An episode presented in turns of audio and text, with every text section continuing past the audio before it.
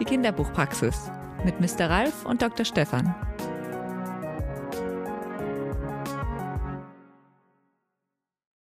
Du Ralf, sag mal, ähm, hier ist es ja überall nass. Sag mal, es regnet doch gar nicht Ja, hat der Kai, hat der Kai durchgeputzt und hat nicht richtig ordentlich nachgewischt. Ja, aber das sind, das sind ja einzelne, einzelne Fußstapfen, die da, die Ja, da sind. Kai, Dr. Stefan, was ist denn so ein Schnabeltier? Kann ich dem Cracker geben? Und Was? Was Schnabeltier? trinkt das wie Riesling? kommst denn du jetzt auf ein Schnabeltier? Schnabeltier? Naja, da ist ein Schnabeltier im Wartezimmer. Die Sarah Jäger hat ja gleich den Termin schon vergessen. Ach, das ist Ach, doch das ist natürlich, die haben wir ja- Schnabeltier. Und das ist der letzte Band sagen, äh, ihrer Trilogie mhm. und der erste, mit dem sie auch ähm, Furore, der hat für Furore gesagt, Ja. kann man schon sagen. Nach vorn, nach Süden, erschien bei Robold Rotfuchs, Genau. so wie auch die anderen äh, beiden Bände. Und das zweite ist Die Nacht so groß wie wir. Das ist auch nominiert für den Deutschen Jugendliteraturpreis im Jahr 2022. Und jetzt eben frisch erschienen das Schnabeltier Deluxe. Und Sarah Jäger ist ja nicht nur eine äußerst produktive Schriftstellerin, nein, sie ist auch Buchhändlerin. Und zwar bei Brust und Töne in Essen. Und sie hat lange Jahre als Theaterpädagogin gearbeitet und daher natürlich mit vielen Jugendlichen Kontakt gehabt. Und was wir auch nicht verschweigen wollen, sie hat gerade einen Preis bekommen, ganz frisch. Den Hans-im-Glück-Preis in Limburg. Na dann lassen wir sie nicht länger Da, warten mit dann ihrem gucken wir mal, wie das ist mit dem Schnabeltier und sind ganz gespannt. Hallo Sarah, schön, dass du da bist. Schön, dass du bei uns in der Kinderbuchpraxis bist. Herzlich Ähm, willkommen. Ja, ich freue mich auch total bei euch zu sein. Und wir wollen mit dir über deine Trilogie sprechen. Jetzt Ja, ist nämlich ist es gerade- überhaupt eine Trilogie? Es steht hier jetzt nicht drin, dass es Ja. eine Trilogie ist. Es sind drei Bücher. Nee, ich, ich, äh, ich nenne das einfach immer so, weil ich schon das Gefühl habe, dass die inhaltlich und thematisch zusammenhängen, aber es sind natürlich ganz andere Figuren, es sind äh, ganz andere Handlungen. Also das ist halt eher so mein Gefühl, dass ich das Gefühl habe, okay, die, die passen irgendwie zusammen, die, die haben Zusammenhang und äh, deswegen nenne ich es gern so, aber jetzt so offiziell vom Verlag oder so. Also es ist jetzt keine Trilogie, wo man mit dem ersten Band anfangen muss oder so, das nicht. Aber in meinem Kopf ist es ein bisschen so. Hast du das am Anfang schon vorgehabt? Also als du nach vorn, nach Süden geschrieben hast, war da schon klar, da wird noch was folgen oder hat sich das erst so langsam entwickelt? Äh, also überhaupt nicht. Also als ich nach vor, nach Süden äh, geschrieben habe, war ich ja überhaupt glücklich, dass ich, äh, dass ich einen Roman veröffentliche. Und äh, ich meine, er ist ja eine Woche vorm Lockdown rausgekommen. Also da dachte ich auch, ja, der geht jetzt unter in diesen Corona-Wirren und ähm, war dann einfach ganz glücklich, dass er so wahrgenommen wurde und dass ich dann eben auch einen zweiten Roman schreiben konnte. Und die sind sehr unabhängig voneinander entstanden. Also auch beim dritten, also es war eigentlich eher, als ich dann den dritten geschrieben habe, wo ich das Gefühl hatte, ja, es geht halt ganz viel immer um Zusammengehörigkeit und ähm, Gruppendynamiken und ähm, ja, wie, wie wollen wir Beziehungen führen und wie leben wir miteinander. Und da habe ich es da eigentlich erst gemerkt, als der dritte fertig war, okay, die, die passen einfach irgendwie zusammen und ergänzen sich eben auch allein mit den Covern zum Beispiel. Also wenn ich die so nebeneinander Ja. lege, wo ich das Gefühl habe, ne, also nach vor, nach Süden, äh, dieses sonnige, gelbe, ähm, die Nacht so groß wie wir war es dann eben schwarz, also wo man Nacht, das Gefühl ja. genau so ein Kontrast und dann hat man eben jetzt das Schnabeltier Deluxe mit diesen Grüntönen, also wo man das Gefühl hat, das schafft so eine Verbindung zwischen diesen beiden Romanen. Hatte ich Sag doch nochmal, wie es zu diesem ersten Roman gekommen ist. Ich glaube, da gibt es auch eine ganz interessante Geschichte nach vorn, nach Süden. Das ist ja äh, ja genau nach vor nach Süden. Ähm, also so wie glaube ich alle Autoren habe ich äh, einen Roman in der Schublade, der nicht veröffentlicht wurde, der also keinen Verlag gefunden hat und ähm, der sich auch an Erwachsene gerichtet hat und ähm, ja, diese, diese Zeit, wenn man einen Verlag sucht, also ich hatte auch eine Agentur, die dann auf Verlagssuche gegangen ist, und das ist relativ zermürbend und äh, also diese Wartezeit und um die eigentlich zu überbrücken, habe ich mit nach vor nach Süden angefangen. Gesagt, okay, dann will ich jetzt irgendwie konstruktiv mit dieser Wartezeit umgehen und fange einfach ein neues Projekt an. Und Mhm. habe dann eben diesen Pennymarkt Hinterhof äh, mir ausgedacht und entwickelt und hatte ein Kapitel erst, äh, also die, eben diese Hinterhof-Figuren und habe dann ein Seminar, ähm, an einem Seminar teilgenommen, das Christiane Steen von Rotfuchs, also die Programmleiterin von Mhm. Rotfuchs geleitet hat. Und die war so begeistert von diesem ersten Kapitel, dass sie mich nicht hat gehen lassen und äh, gesagt hat, okay, lass uns in Kontakt bleiben.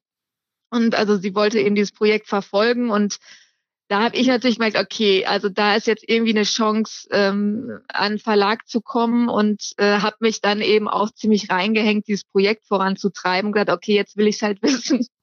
Und äh, habe das dann ja, also relativ wirklich, glaube ich, im, ich weiß nicht, sechs, sechs Monate, neun Monate habe ich halt nach vor, nach Süden fertig äh, geschrieben und ja, Christiane hat es dann wirklich genommen und es ist dann bei Rotfuchs erschienen. Also viele glückliche Dinge, die da zueinander kommen, mhm. muss man sagen. Aber dass es nicht untergegangen ist äh, am Anfang von Corona, ähm, das hat ja ähm, mit der Sprache, denke ich mal, zu tun, weil ähm, das ist eine Ausnahmeerscheinung. Also man hat das nicht so oft. Ähm, das haben nicht nur wir, sondern auch viele Rezensenten ja ähm, schon öffentlich bepreist und ähm, gelobt. Ähm, deswegen die Frage, wie, wie hast du diese ganz besondere Sprache? Man merkt, ähm, wie dicht du eigentlich an dieser Zielgruppe dran bist. Ähm, wie, wie findest du diese Sprache? Also ich, ich habe da ja keine Methode oder so, wo ich jetzt sagen kann, ja, ich äh, greife jetzt in, in diesen Werkzeugkasten und, und finde da die Sprache. Also ich glaube, es sind so äh, rückwirkend so verschiedene Elemente, die da zusammenkommen. Also einmal habe ich zehn Jahre als Theaterpädagogin gearbeitet und ganz viele Projekte mit Jugendlichen gemacht und wir haben eben jetzt nicht äh, also auf Stücke zurückgegriffen, die es schon gab, sondern haben eigene Stücke entwickelt und also Figuren entwickelt und ich habe sozusagen die Ideen der Jugendlichen genommen und daraus dann die Stücke geschrieben. Das heißt, ich war sozusagen in den Köpfen der Jugendlichen und in ihren Figuren und habe da eben versucht, eine Sprache zu finden, die die eben auf, auf der Bühne sprechen können. Also das ist ja auch eben, dass die sich sozusagen authentisch äh, irgendwie auf dieser Bühne bewegen mhm. können und einen Text haben, der sprechbar ist. Also ich kann den ja keinen Shakespeare also in, in den Mund legen. Also das wird schwierig dadurch. Und also du hast die, Dramaturg, die Dramaturgin, die deren Ideen und deren Worte sozusagen ähm, aufgeschrieben hat und du hast mit ihnen dann aber noch eine Rücksprache gehabt, also dass du ihnen gesagt hast, passt das so für euch oder? Ja klar, oder in den Proben. Also mhm. das ist ja, ähm, das entwickelt man dann ja gemeinsam, aber wie gesagt, so diese Textfassung habe ich dann eben erstmal aufgeschrieben mhm. und dann mit ihnen zusammen äh, sozusagen eben geguckt, ist das so sprechbar oder nicht. Und gleichzeitig ist in dieser Bühnensituation aber auch klar, dass ich jetzt, also dass diese Sprache auch eine, eine gewisse Ästhetik hat oder auch eine, eine gewisse Künstlichkeit. Also das heißt, auch das habe ich, glaube ich, in meinem Schreiben, dass ich jetzt nicht den Anspruch habe, ja, das ist eins zu eins irgendwelchen Jugendlichen abgehört in, in irgendwelchen Bahnen oder also, ne, wenn ich in der U-Bahn sitze oder ähm, ich habe nicht den Anspruch, dass das aktuelle Jugendsprache ist, das will ich auch gar nicht, sondern das soll halt vom, vom Tempo und Rhythmus einer Jugendsprache ähneln. Es könnte Jugendsprache sein. Es soll das aber nicht eins zu eins sein. Und das ist dann wieder etwas, was ich zum Beispiel von Wolfgang Herrndorf äh, eben mhm. so sehr ähm, äh, mitgenommen habe, der das, glaube ich, bei Arbeit und Struktur eben auch sagt, wo es darum geht, wie er Chick geschrieben hat. Also dass es, dass es halt irgendwie nicht darum geht, irgendeinen Slang zu imitieren, weil der ist im nächsten Jahr eben schon, der den gibt vorbei, es dann ja. so nicht mehr genau. Und das, äh, das wäre ja dann das Schlimmste. Ja. Also wenn ich da irgendwelche Worte benutze, die eben dann in ein, zwei Jahren. Ähm, Aber du hast ja, zum so Beispiel eins, an einer Stelle heißt alles Fiji, wo genau. ich überlegt habe, ähm, sagt das jemand? Aber man weiß sofort, ja, es ist so. Und ich dachte, ah, das, das passt, das sagen die wahrscheinlich. Aber wahrscheinlich nee, sagen, sagen die das nicht, nicht wirklich, sondern äh, du hast es Nein. sozusagen so nachempfunden, ähm, dass wir alle drauf reinfallen und sagen, genau so ist es. Aber sie hätten es sagen können. Das ist, glaube ich, der genau, Punkt. Genau, genau. Also das ist halt so, dass ich versuche dann, also ich meine, es kommen ja auch sozusagen, was heißt Jugendsprachworte vor. Also zum Beispiel war einmal eine Diskussion, ist Alter. Also wenn ich sage, boah, Alter, ist das Jugendsprache oder nicht, wo ich sage, nein, es ist schon irgendwie so im Sprachgebrauch, also dass ich als 40-Jährige mhm. das auch benutze. Aber zum Beispiel andere Worte, also zum Beispiel bei ähm, nach vor, nach Süden, also Jan sagt immer Genosse, also wo ich sage, das sagen jetzt Jugendliche nicht, aber es, es könnte, könnte eben irgendwie sowas sein, wo andere Bruder sagen oder so. Mhm. Könnte man in, in drei Jahren auch äh, Genosse sagen oder so. Also das versuche ich dann so es, zu es finden. zeigt trotzdem, dieses Genosse zeigt ja so ähm, sozusagen Binnensystem, also dass man in so einer Clique, in so einer Peer Group untereinander so bestimmte Codewörter hat, wo habe Ja. ich auch so gedacht, ach ja, Genosse, das sagen die so untereinander. Vielleicht ist auch einer mal sozialistisch angehaucht Könnte ja bei den gewesen. Falken gewesen sein Ja. oder noch aktiv sein. Also wer weiß. Man Genau, weiß es nicht. genau. Dann hat man es übernommen. Okay. Ja, Aber du bist ja auch Buchhändlerin oder arbeitest Mhm. als Buchhändlerin. Das heißt also, auf der einen Seite hast du jetzt gesagt, hast du viel aus deiner theaterpädagogischen Arbeit sozusagen mitgenommen ins Schreiben. Und als Buchhändlerin musst du natürlich auch auf dem aktuellen Produktionsstatus dabei sein. Das heißt also, du solltest wahrscheinlich auch einige Bücher gelesen haben. Spielt das auch eine Rolle, dass du das ein oder andere kennst und, und den Ton gehört hast oder Themen gesehen und gehört hast, äh, wo du denkst, ja, das fließt irgendwie auch ein? auf jeden Fall. Also unbewusst definitiv. Ich finde es jetzt schwer zu beantworten. Es kommt ja manchmal die Frage, ja, wer hat dein Schreiben jetzt so konkret beeinflusst oder gibt es da irgendeinen Autoren oder eine Autorin?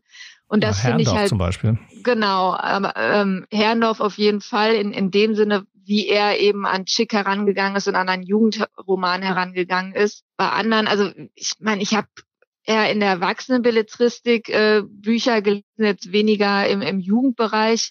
Da muss ich jetzt sagen, dass mein Schreiben jetzt relativ weit weg ist von John Steinbeck oder Anna Segers, so, aber trotzdem äh, beeinflussen sie mich ja in, in dem Sinne, dass, dass ich zum Beispiel weiß, dass Sprache irgendwas ist, was das durchdacht sein muss, also einen eigenen Ton zu finden zum Beispiel. Also sowas auf jeden Fall. Also dass das ähm, nicht einfach nur ein Mittel zum Zweck ist, sondern äh, dass ich das eben formen muss, um meine Geschichte so zu erzählen, wie ich sie erzählen will. Also ja, aber wie gesagt, das fliegt dann eher in meinem Kopf rum, also all die Bücher, die ich mal gelesen habe. Und ich habe sie jetzt im konkreten Schreibprozess habe ich sie jetzt eben nicht so vorm Auge, weil ich da eben dann doch merke, dass der Ton, in dem ich schreibe, ist, ist mein Ton und ich, ich kann dann gar nicht, also ich habe vielleicht auch gar nicht die Fähigkeiten, andere Autoren, Autorinnen zu, zu imitieren. Also da habe ich vielleicht auch gewisse Limitationen. Also dass Mhm. ich dann schon immer sehr auf mich selber zurückgeworfen bin und auf meine Sprache. Ach, das ist ja auch sinnvoll, dass man keine anderen Autoren imitiert und das war, sollte jetzt auch kein, keine Aufgabe für Autorinnen und Autoren sein, es sei denn, sie parodieren mit Absicht. Aber ähm, ist natürlich viel schöner, wenn man selber ein Gefühl dafür entwickeln kann, mit welcher Sprache man die Geschichten am besten erzählt, die man erzählen möchte. Je, bei allen drei Büchern geht es ja immer um Beziehungen, um Beziehungsgeflechte. Ja. Ähm, bei Nach vorn, nach Süden, äh, da ist es die, diese Gruppe, die sich im Hinterhof vom Pennymarkt eben äh, versammelt und dann eben diesen wilden Sommertrip macht. Bei der Nacht so groß wie wir, da sind es Abiturienten oder beziehungsweise einer, einer ist kein Abiturient mehr. Ähm, Mhm. und man erfährt so nach wie nach, äh, Stück für Stück erfährt man dann, äh, wie sich ähm, die Dinge verhalten. Und ähm, jetzt bei deinem Jüngsten, bei Schnabeltier Deluxe, ähm, da ist es dann nochmal eine, eine kleinere Konstellation, Mhm. ist so ein bisschen ich, ich würde mal sagen, Kammerspiel mehr. Mhm. Während das andere ähm, eher eine große Inszenierung ist, ist das Kammerspiel. Ähm, wie, wie gehst du da mit deinen Personen, mit den Charakteren, mit der, ich sage jetzt mal, mit der Orchestrierung vor? Weil das muss ja alles stimmen und auch diese Enthüllung, also da, da stecken ja komplizierte, würde ich denken, Baupläne dahinter, wie du so nach und nach diese ähm, für den Leser die, die Beziehungsgeflechte enthüllst. Ja, ich enthüll die für mich ja auch. Also, äh, Beim also ich habe. Auf ja, Seite ehrlich 80 gesagt, Moment. ja, genau, ehrlich gesagt Ah. schon ein bisschen. Also erstmal ähm, finde ich das auch so für mich spannend, dass ich ja eigentlich immer kleiner werde. Also während eben beim nach vor nach Süden dieser Hinterhof mit diesen vielen Figuren, Ja. die teilweise eben überfordern, bis hin, also ähm, bei die Nacht so groß wie wir sind es dann eben im Kern fünf. Und ich wollte dann bewusst bei Schnabeltier Deluxe wollte ich eben eigentlich im Ursprung wollte ich meine Liebesgeschichte erzählen, ähm, aber es, es fängt ja da eigentlich sehr isoliert mit dieser einen Figur an, also was für mich sehr ungewöhnlich war. Ja, und ich habe immer eine Ahnung für, für die Figur, also auch bei, bei Kim jetzt bei Schnabeltier Deluxe hatte ich schon eine Ahnung, warum ist die so, aber zum Beispiel habe ich erst beim Schreiben rausgefunden, okay, jetzt wirklich so eine Liebesgeschichte in dem Sinne, äh, da, da verweigert die sich. Also da geht's ja erstmal darum, überhaupt Nähe zuzulassen, irgendwie sich Mhm. auf eine Freundschaft einzulassen. Also es ist eher, eher die Geschichte und ähm, und ich habe zum Beispiel jetzt auch am, ähm, also letzte Woche hatte ich wieder Schullesungen und da geht's ja auch mal so um die Frage, ja, wie schafft man so komplexe Figuren und so. Und als Theaterpädagogin habe ich mal gesagt, man muss alles von den Figuren wissen. Ihr müsst mit denen einkaufen gehen. Ihr müsst äh, irgendwie die ganze Zeit die dabei haben und wirklich alles von denen wissen. Und inzwischen bin ich so, dass ich ganz, ganz viel von meinen Figuren nicht weiß und das auch gut finde. Also, dass die für mich auch Geheimnisse haben und auch beim bei Schnabeltier Deluxe. Also ich will gar nicht äh, bis ins Kleinste erklären, warum ist die Kim, wie sie ist. Also da sind Ansätze, dass man das verstehen kann, aber ähm, bei vielen mhm. weiß man ja selber auch nicht, warum tick ich eigentlich in solchen Situationen immer so. Also ich, ich kann mir auch vieles an mir nicht erklären und das versuche ich ein bisschen auf die Figuren zu übertragen und deswegen habe ich keinen Bauplan in dem Sinne, sondern ähm, schon gewisse Sachen, wo ich denke, ja, okay, da und da kommt es her, aber vieles entwickelt sich eben beim Schreiben auch erst und beim Kontakt der Figuren in meiner Geschichte, dass ich merke, ah, okay, die ticken so und so miteinander mhm. oder ja, also oder dass da sich auf einmal Türen öffnen, wo ich das Gefühl, ja, okay, also zum Beispiel bei Kim, also die wohnt ja ähm, bei dem Ex-Freund ihrer, ihrer Mutter und der hat eine Tante. Und zum Beispiel, wie sich dieses Verhältnis irgendwie entwickelt, dass ich irgendwann gemerkt habe, ja krass, eigentlich ist diese Tante auch ein Spiegel für Kim. Also wenn Kim einen gewissen Weg weitergeht in ihrem Leben, also keine Menschen an sich ranlässt, könnte sie wie diese Tante im Alter enden. Das kommt ja erst, dass du nach und nach zeigst, wie, wie einsam diese Frau überhaupt genau. ist. Ja, ja das, aber das, trotz, mhm. trotzdem auch einen gewissen Humor. Also ich liebe ja, ja. die sehr so. Ne? Also, bissig, und, sehr bissig, die Dame. Ja, ja, und das, das ist zum Beispiel irgendwas, wo ich denke, ah krass, okay, das ist halt ein Spiegel, das habe ich nicht so geplant. Also da habe ich eben nicht den Bauplan. Ja. Ah, okay. Also es Aber entwickelt eine sich. Frage haben wir natürlich noch, weil mhm. das, das Kinderbuch und das Bilderbuch ist natürlich voller Tiere, von Teddys, Mäusen, äh, ja. Äh, alles Mögliche. Schnabeltiere kommen in der Kinder- und Jugendliteratur ganz selten vor. Warum das Schnabeltier? Äh, das war, also ich, wenn ich halt anfange, irgendwie zu überlegen, okay, worum könnte es in meinen Roman geben, mache ich halt immer so ein Brainstorming und da, also bei Schnabeltier Deluxe wusste ich, ja, das sollen halt eigentlich, also zwei Einzelgänger sein. So war, war erst die Idee, die dann eben so zueinander finden. Und dann habe ich gegoogelt nach tierischen Einzelgängern, weil ich dachte, na, vielleicht ist das für mich so ein, schon mal so eine Idee von Figuren, wie die sein könnten. Und da war dann ja eben zum Beispiel der Panda oder Schneeleopard und halt dieses Schnabeltier. Und ja, und das, das hat dann einfach perfekt gepasst. Also als am Anfang war halt dieses, dieses Schnabeltier. So, und daraus ist dann irgendwie Kim entstanden. ah, und es ist halt so ein bisschen. Danach, okay. Ja, ja, sie, sie kam, also, ja, sie war halt vielleicht schon mal so, klar, also da, als Figur da, weil man braucht eine Figur, aber ähm, dass sie so tickt, wie sie tickt, war eben ganz viel, dass, dass ich als mhm. Schnabeltier als, als ähm, Bild hatte im Kopf. Ja, und es, ich meine, es ist ein bisschen, es kommt jetzt eigentlich erst so am Ende, also so, ne, kommt, mhm. kommt dieses Schnabeltier erst vor, aber es ist, ja, man hätte jetzt auch noch mal einen anderen Titel wählen können, damit nee, nee, nicht nee, alle das nach passt, dem Das macht ja neugierig, das ist gut, das ja. macht neugierig. Also es ist das Schnabeltierische in der, in der Figur von Kim, mhm. die, die so ein bisschen dann diese Geschichte auch so angestoßen hat. Ja. Ja, und, und was ich jetzt auch noch mal so witzig finde, ist, dass nach vor, nach Süden, also die Hauptfigur äh, nach vor nach Süden wird ja immer Entenarsch genannt. So ist mhm. ja auch irgendwie ja. Schnabeltier halt nur ein bisschen bisschen Nur anders. Andersrum. Ja, ja na, die, die Figur sagt ja am Ende, ich ziehe meine Hand nicht weg, obwohl ich ein Schnabeltier bin. Ja, ne? genau. Da, da ist nochmal sozusagen die Klammer ganz deutlich. Ja, ja, vielen Dank. Jetzt haben wir viel mhm. über diese drei Bücher erfahren und ähm, wahrscheinlich bist du schon beim nächsten Schreibprojekt. Ähm, vermute ich mal, dass du es gar nicht lassen kannst und schon längst bei Roman Nummer vier bist. Oder Außer vielleicht gibt es auch, auch ein Kinderbuch, kann ja auch sein, oder ein Bilderbuch. Ja, ich behaupte immer, nee, ich mache jetzt erstmal Pause und also ich mache in dem Sinne auch Pause, weil es ein bisschen ähm, ein anderes Projekt wird. Aber so, das, also, das sagst ich, du wahrscheinlich nur, damit die anderen dich nicht als fragen, oder? Aha, damit die anderen dich Pause, nicht als fragen. Ja, wegen der Pause. Ja, weil ich auch irgendwie denke, ja, die, also die drei die sind jetzt, was heißt relativ schnell hintereinander erschienen. Ja. Das hat natürlich auch mit Corona zu tun, dass man da nicht viel anderes machen konnte mhm. oder ich es produktiv nutzen wollte, diese Zeit. Aber ich habe schon das Gefühl, jetzt muss ich einfach gucken, okay, was will ich denn jetzt erzählen oder wie will ich denn äh, Sachen erzählen? Also neue Dinge ausprobieren. Da habe ich schon das Gefühl, die, die stehen jetzt so für sich und jetzt muss ich mich ein bisschen neu ausprobieren. Jetzt machst du Ja. was ganz anderes. Na, was ganz anderes nicht, aber mal gucken. Also wir sind jedenfalls sehr gespannt. Spannend, was da kommen wird. Mhm. Vielen Dank, dass du bei uns warst. Ja, danke, dass ihr mich eingeladen habt. Gerne. Ah, Sag mal, oh, das Schnabeltier, das torkelt ja. Es war doch ein bisschen viel Riesling. Das Hat er, dem wir doch- wirklich, hat er dem wirklich Riesling gegeben? Ich muss den Keimer fragen. Oh. Hoffentlich nicht, hoffentlich nicht. Nee, aber lieber mal drei Gläser für uns. Ja, hole mal.